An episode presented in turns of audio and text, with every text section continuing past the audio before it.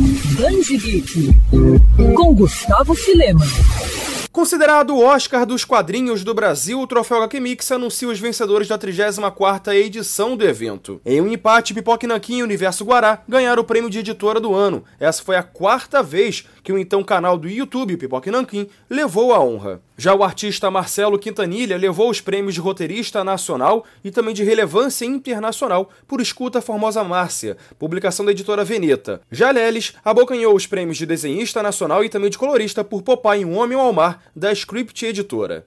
Vale lembrar que, assim como nos dois últimos eventos, 2020 e 2021, ainda por causa da pandemia da Covid-19, a cerimônia deste ano será novamente virtual e acontece no canal do YouTube da unidade do Centro de Pesquisa e Formação do SESC São Paulo, no dia 10 de dezembro, com a apresentação de Serginho Grossman, que é padrinho do evento. Quer ouvir essa coluna novamente? É só procurar nas plataformas de streaming de áudio. Conheça mais dos podcasts da Mandirinhos FM Rio.